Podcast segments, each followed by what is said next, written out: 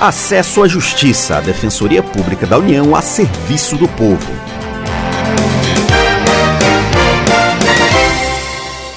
Olá, ouvinte, tudo bem? Meu nome é Maria Carolina Andrade e ao meu lado está o colega Ademar Rodrigues. Nesta edição, trazemos um alerta para quem for fazer o Enem, o Exame Nacional do Ensino Médio.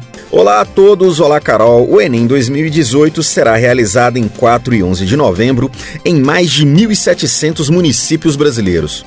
Vão ser mais de 5 milhões e 500 mil participantes. Do total, 59% são mulheres. A faixa etária mais representativa é a de pessoas que têm de 21 a 30 anos, mais de 27%. Todo ano, nos dias de aplicação da prova, surgem notícias de candidatos que foram desclassificados. Não há tolerância para atrasos, por exemplo, quem não se programar para chegar ao local de prova na hora certamente vai se prejudicar. Há outros problemas que podem ser evitados a partir da leitura do edital. É preciso conhecer bem o edital, que traz todas as regras relacionadas à prova. Ao perceber que muitos problemas podem ser evitados se o candidato estiver por dentro das normas, foi criado o projeto Edital é Legal. Quem explica é a Defensora Pública Federal Ana Carolina Valinhas. A Defensoria Pública da União no Maranhão criou o projeto Edital é Legal porque ao longo dos anos observou que diversos casos que chegavam e chegam à instituição decorrem do descumprimento de alguma regra do edital, até mesmo da ausência de conhecimento do candidato acerca da existência de um edital. O objetivo, na verdade, do projeto é conscientizar os alunos do terceiro ano do ensino médio que se submeterão ao Enem sobre a existência do edital, a necessidade da sua leitura e a necessidade da observância de todas as regras que estão previstas no edital, para que eles não sejam eliminados do Enem.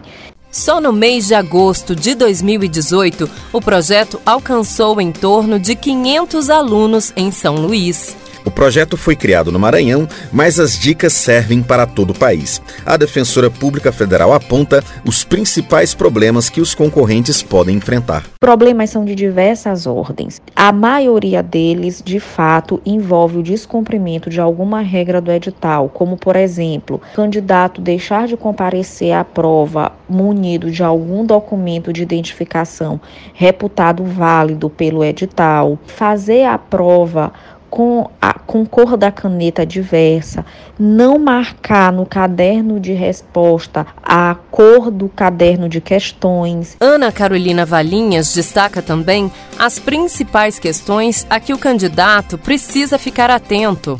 O edital como um todo é extremamente importante que seja lido. Agora, como pontos específicos do edital, é, a Defensoria Pública da União no Maranhão reputa como mais importantes aqueles que dizem respeito ao dia da prova.